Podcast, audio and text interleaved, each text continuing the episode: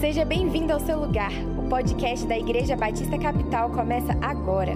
Fique ligado nas nossas novidades por meio do nosso site igrejacapital.org.br e nos acompanhe nas redes sociais, arroba Igreja B Capital. Olá, amigos, que alegria reencontrá-los nesse domingo.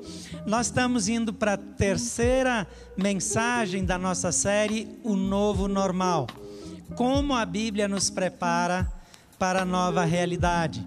Essa expressão, um novo normal, tomou a internet. Ela está revestida de uma ideologia é, é, distorcida, ruim, nociva. Mas eu gosto de pensar que o Evangelho vem para colocar as coisas no lugar, para corrigir as coisas. Uma das coisas que a Bíblia diz é assim: para isso o Filho de Deus se manifestou, para desfazer as obras do diabo. Então eu não vou assumir essa expressão como uma expressão profana ante Deus. Eu vou assumir essa expressão simplesmente como uma expressão de novas realidades que exigem de nós adaptação e exigem de nós novos hábitos. Agora eu quero dizer para você que desde o começo nessa série de mensagens, a nossa ênfase é encorajá-lo a ser um agente de transformação e não alguém que se adapta às circunstâncias. Romanos 12 diz: "Não se moldem a esse mundo, mas transformem-se pela renovação da sua mente." O mundo quer nos moldar.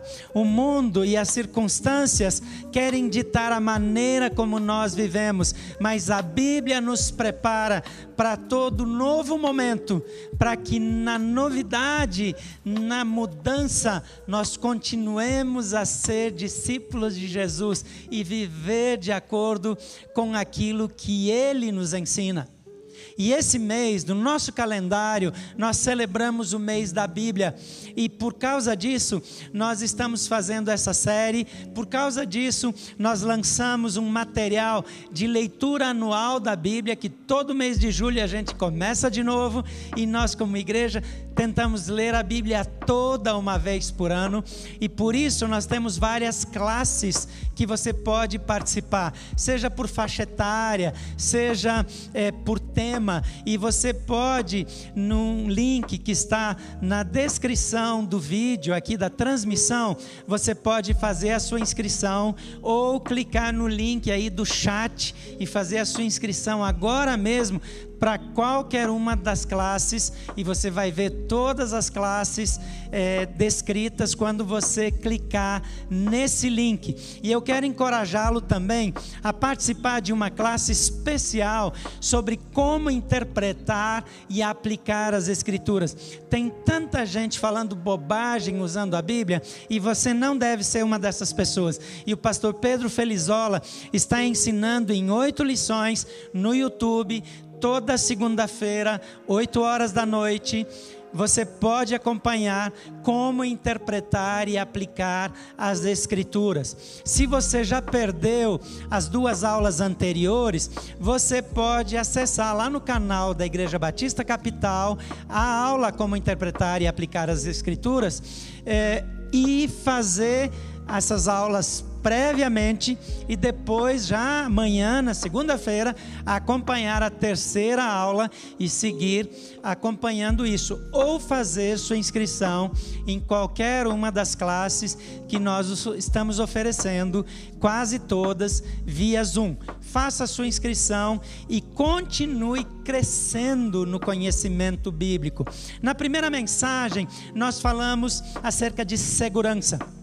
Esse tempo de coronavírus fez com que a nossa percepção de segurança mudasse eu tive alguns dias de férias e a gente ficava sem saber se abraça os amigos, se não abraça, cumprimenta de longe, é, é, fica constrangido, não sabe se ofende ficando longe, se ofende chegando perto. Então, evitamos encontrar pessoas porque a segurança passou a ser uma prioridade e com coisas que a gente antes nunca pensou.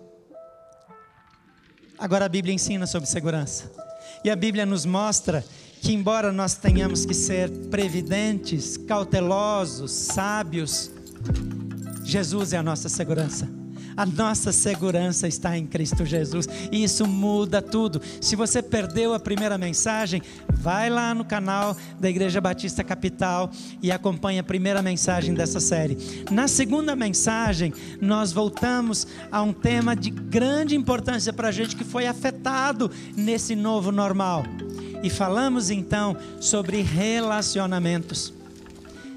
É impressionante como violência doméstica aumentou, como a violência contra a mulher aumentou, como o número de divórcios aumentou, como o número de suicídios aumentou. Por quê? Porque as pessoas têm problemas em duas áreas de relacionamentos principais: relacionamento com Deus e relacionamento com o próximo. Quando nós ajustamos nosso relacionamento com Deus e nosso relacionamento com o próximo, a nossa vida se equilibra, porque nós somos seres relacionais. Nesse tempo de isolamento, ficou difícil manter os relacionamentos com a mesma qualidade. Mas esse tempo também nos deu oportunidade para rever o que é mais importante nessa área.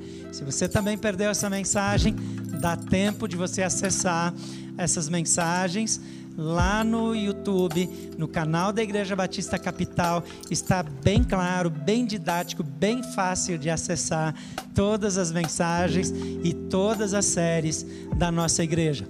Hoje eu quero falar com você sobre prioridades.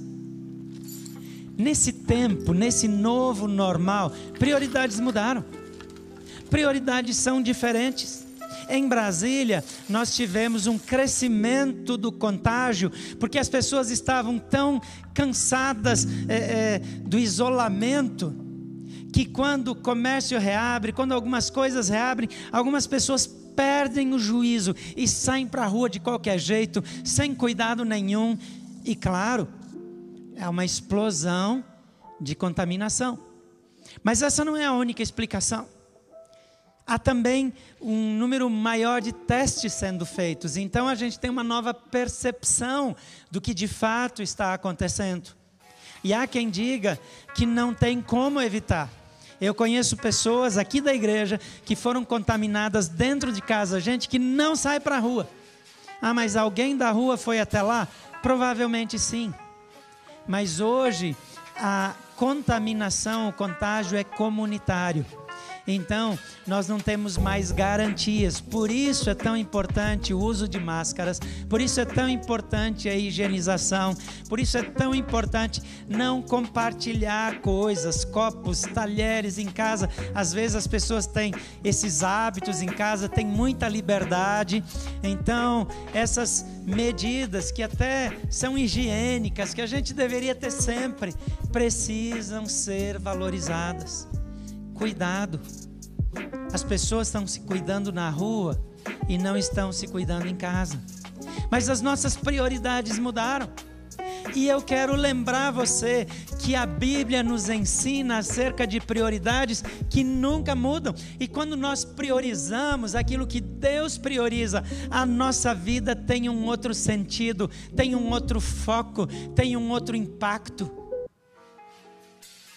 Quais são as prioridades bíblicas para a nossa vida?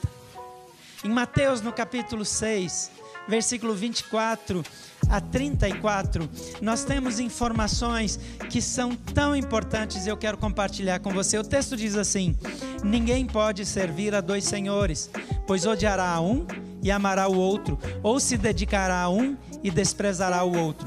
Vocês não podem servir a Deus e ao dinheiro. Portanto, eu digo: não se preocupem com a sua própria vida quanto ao que comer ou beber, nem com seu próprio corpo quanto ao que vestir. Não é a vida mais importante do que a comida e o corpo mais importante do que a roupa? Observem as aves do céu. Não semeiam, nem colhem, nem armazenam em celeiros. Contudo, o Pai Celestial as alimenta. Não têm vocês muito mais valor do que elas? Quem de vocês, por mais que se preocupe, pode acrescentar uma hora que seja a sua vida? Porque vocês se preocupam com roupas? Vejam como crescem os lírios do campo. Eles não trabalham, nem tecem. Contudo, eu digo que nem Salomão, em todo o seu esplendor, vestiu-se como um deles. Se Deus veste assim a erva do campo que hoje existe e amanhã é lançada ao fogo, não vestirá muito mais a vocês, homens de pequena fé? Portanto, não se preocupem dizendo: que vamos comer? Ou que vamos beber? Ou que vamos vestir? Pois os pagãos é que correm atrás dessas coisas. Mas o Pai Celestial sabe que vocês precisam delas. Busquem, pois, em primeiro lugar o reino de Deus e a sua justiça, e todas estas coisas serão acrescentadas a vocês. Portanto, não se preocupem com o amanhã, pois o amanhã trará suas próprias preocupações. Basta a cada dia o seu próprio mal. É interessante que esse texto fala de prioridades na vida que geram preocupação. Quando a segurança é nossa prioridade, é com segurança que a gente se preocupa. Quando alimentação é nossa prioridade, é com alimentação que a gente se preocupa. Eu não sei o que mais preocupa você, mas eu quero dizer para você que a Bíblia diz que tem coisas que deveriam nos servir que acabam nos escravizando. Por isso, Jesus vem para nos dar liberdade liberdade de tudo que nos aprisiona.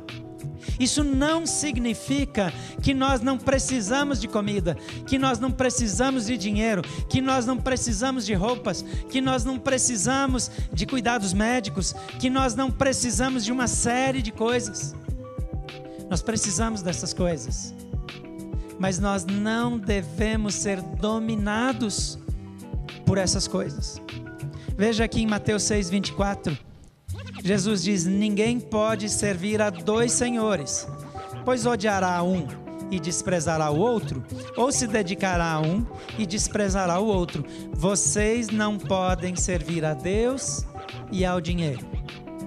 O que é que Jesus está dizendo aqui sobre Deus e sobre o dinheiro? O dinheiro precisa me servir. Mas se eu trabalho e vivo em função do dinheiro, sou eu que sirvo a ele.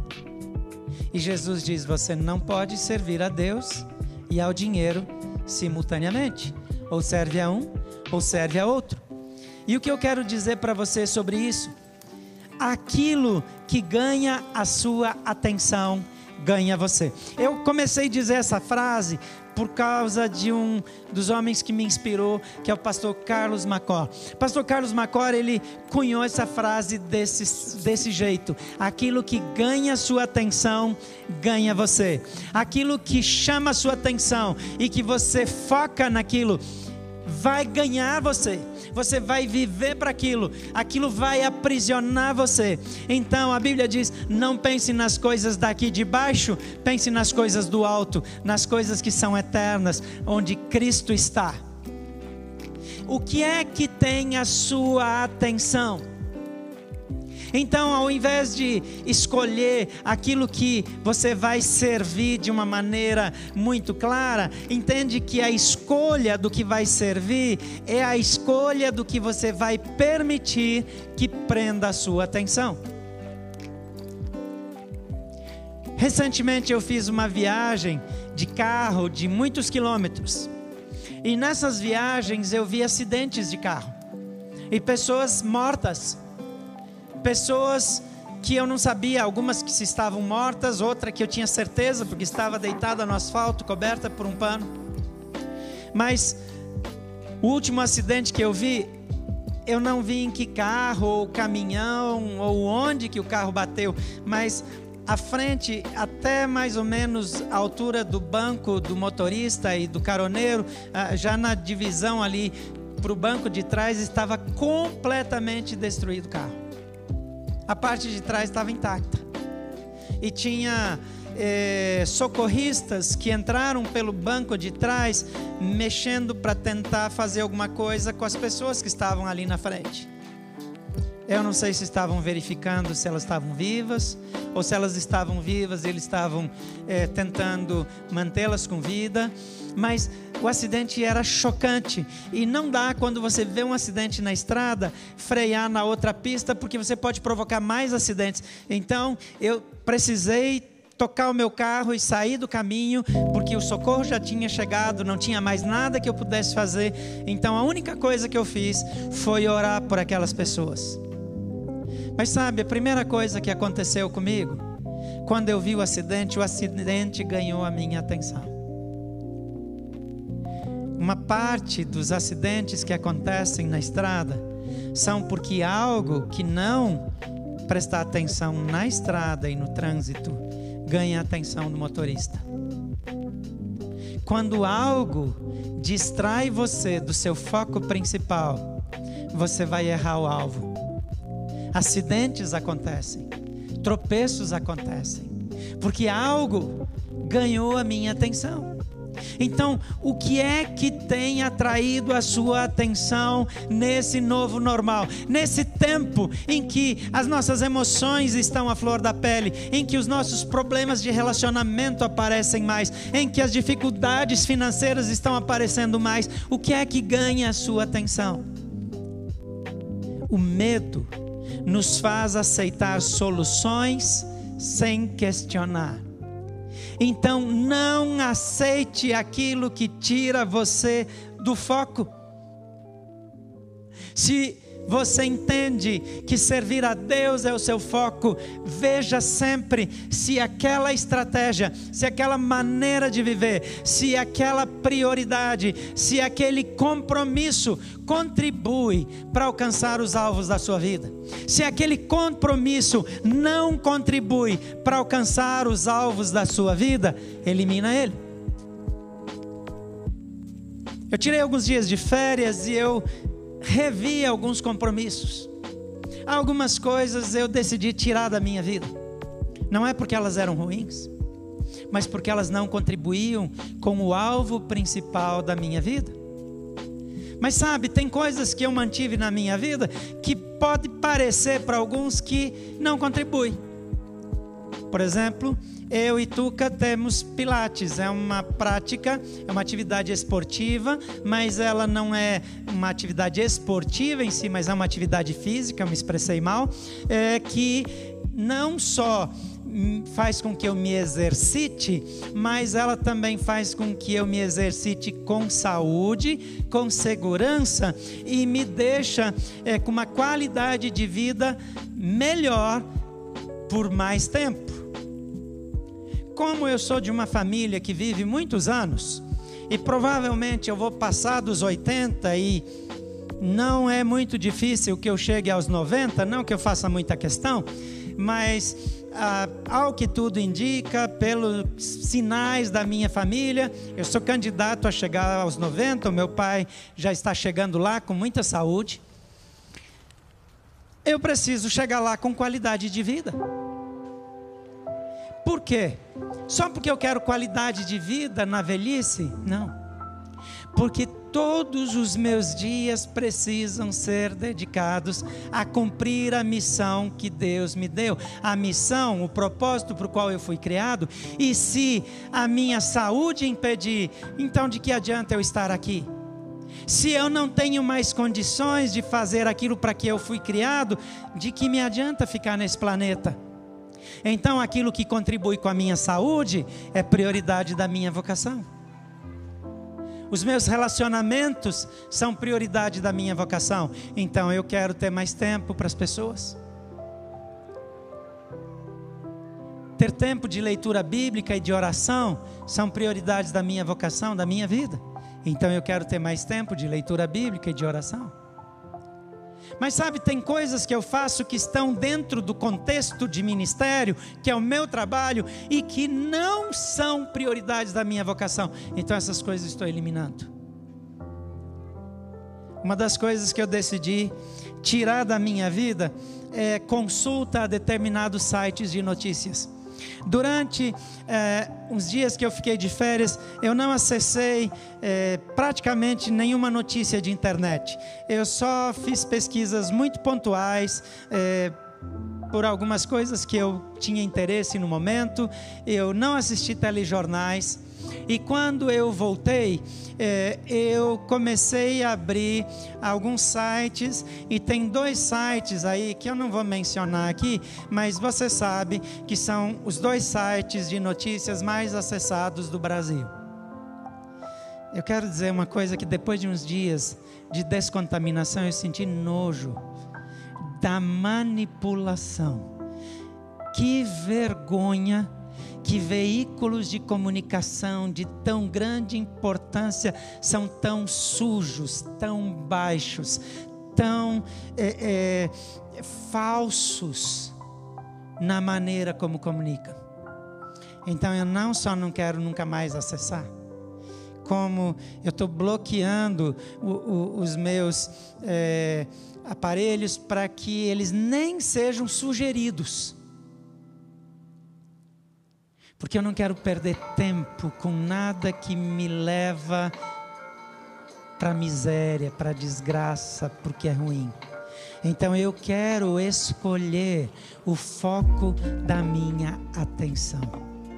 O que tem gente reproduzindo, o que gente mal intencionada produz e veicula como notícia e classifica como fake news, tudo que não vem deles, é falta de sabedoria. Em segundo lugar, controle as suas preocupações antes que elas controlem você. Em primeiro lugar, escolha os seus compromissos antes que os outros escolham por você. Ou então, primeiro lugar, escolha seus compromissos antes que os outros os façam. Em segundo lugar, controle suas preocupações antes que elas controlem você. Olha o que o texto diz. Portanto, eu digo, Jesus está dizendo isso. Não se preocupem com a sua própria vida, quanto ao que comer ou beber, nem com seu próprio corpo, quanto ao que vestir. Não é a vida mais importante que a comida e o corpo mais importante que a roupa? Observem as aves dos céus, não semeiam, não colhem, nem armazenam em celeiros, contudo, o Pai Celestial as alimenta. Não tem vocês muito mais valor do que elas? Na quinta-feira, quinta-feira, agora essa semana que passou. Meu sogro estava assistindo um telejornal de uma determinada emissora e eu estava na cozinha e ele tem uma TV na cozinha porque ele fica sentado por ali e a cozinha lá em casa é grande, então tem um cantinho onde ele consegue ficar assistindo o telejornal sem precisar subir umas escadas para ir lá onde fica a TV e a outra TV. E ele então está ali assistindo e a chamada é mais ou menos assim: um novo problema anunciado pela ONU que está matando e afetando mais pessoas do que o coronavírus. Chamou minha atenção. Eu parei para ouvir. E o que é que eu ouvi? Aquilo que todo mundo sempre soube: que a fome mata mais do que a pandemia e que milhões e milhões de pessoas estão entrando é, é, debaixo da linha de miséria e que o fechamento global do comércio, a quebradeira e tudo que foi feito para evitar a contaminação jogou pessoas e mais pessoas e mais pessoas na miséria, na falência e na fome. E isso está aumentando o número de suicídios e levando crianças que já nascem subnutridas a uma condição subhumana. E há uma previsão gravíssima de um aumento assustador de pessoas que vão padecer pela fome. O que é que tem de novo nisso? Absolutamente nada. Eu não estou dizendo que não tinha que fechar comércio, eu não estou entrando em nada disso. Eu estou dizendo que tinha gente dizendo que os caminhões tinham que parar, que os caminhões não podiam transitar. Ninguém ia ter comida mais se os caminhoneiros tivessem parado. O sacrifício dessa profissão fez com que tenha comida na nossa mesa. Mas sabe o que Jesus diz? Ele diz: não se preocupem quanto ao que comer ou beber nem quanto ao seu nem com seu próprio corpo quanto ao que vestir. E ele diz: observem as aves do céu, elas não semeiam, elas não armazenam, mas Deus cuida delas. Eu sei que esse não é um argumento que serve para o presidente da República, ou para um governador, ou para um prefeito, e também isso não traz muita segurança para um pai de família que está vendo seus filhos passarem fome. Mas aqui o texto diz que as minhas preocupações precisam ser entregues a Jesus para que elas não me controlem. Quando Jesus diz: ninguém pode servir a dois senhores, aquilo que me preocupa me governa. E se a preocupação com a comida me governa, eu não consigo servir a Deus. Mas quando eu confio em Deus, Ele vai cuidar de mim. Deixa eu dizer uma coisa para você. Deus sabe o que você precisa. A Bíblia não diz que um discípulo de Jesus nunca vai passar fome. O apóstolo Paulo ele diz: Eu sei passar fome porque eu posso tudo naquele que me fortalece. Não é só isso que ele fala, mas ele diz isso também. Mas eu estou dizendo que Jesus quer que eu e você saibamos que a preocupação excessiva, a ponto de perder a paz, a ponto de não conseguir mais olhar e ter uma perspectiva de futuro, porque nós temos medo da falência, medo do fracasso, medo da fome global, medo do desabastecimento, não deve ser permitida. Pela graça de Deus, nós vivemos num país que produz muito e o setor agrícola não mudou por causa da pandemia. Então, a produção de alimentos no Brasil continua sendo alta e a agricultura continua sendo, mais uma vez, o salvador da pátria. Vai salvar nossa economia e vai manter a comida na mesa dos brasileiros. Mais do que isso, o Brasil vai ajudar a alimentar as nações porque o Brasil é um dos maiores produtores mundiais de alimentos. Agora, eu e você precisamos saber que as circunstâncias têm o poder de nos controlar. E Jesus está dizendo: não permita que a circunstância crie preocupações em você a ponto de impedir que você tenha paz. Quando nós perdemos a paz, nós temos medo. E quando nós temos medo, a nossa criatividade acaba, as soluções não aparecem e nós não vemos saída. Tem uma saída para a sua situação. Não importa como você vive, não importa se a sua empresa quebrou, não importa se você fechou as portas, não importa se você está desempregado, Deus tem uma porta para abrir para você. E se você confiar em Deus, mantiver a calma, tiver paz no coração, alguma oportunidade vai aparecer e nessa igreja nós estamos cuidando uns dos outros. E por isso nós temos uma campanha chamada Somos Família para andarmos juntos até que as portas se abram na sua vida e você não permaneça numa situação de necessidade, porque na igreja só passa miséria e fome uma pessoa se ela ficar escondida, porque enquanto tiver comida para um, tem comida para todos, porque isso é ser igreja de Jesus. Mas não é questão de ter ou não ter comida, é questão que a nossa preocupação às vezes vai além do que nós temos, vai além, porque nós começamos a ficar neuróticos e preocupados com tudo que vem por aí, com como os nossos filhos vão viver. Então, escolha as preocupações certas e controle as suas preocupações antes que elas controlem você. Em terceiro e último lugar, determine as suas prioridades antes que a ansiedade o controle. Jesus diz aqui em 33 e 34: busquem em primeiro lugar o reino e a sua justiça, e todas estas coisas serão acrescentadas a vocês. Portanto, não se preocupem com o amanhã, pois o amanhã trará suas próprias preocupações. Basta a cada dia o seu próprio mal. Eu não sei como vai ser o dia de amanhã, eu não sei quanto tempo eu vou viver. Eu falei que eu devo passar dos 90, mas pode ser que eu não viva mais nem nove dias, nem 90 dias. Eu não sei, mas se eu me preocupar com aquilo que eu não posso controlar, eu não ganho nada, eu não aprendo nada e eu não vivo melhor. Eu não posso controlar o meu futuro, eu não posso controlar o amanhã, eu não posso controlar o futuro dos meus filhos, eu não posso controlar o futuro dos meus netos, eu não posso controlar o futuro do meu país, eu não posso. Essa preocupação é inútil A ansiedade não produz nada de bom. A ansiedade não muda nada na nossa vida para melhor, só muda para pior.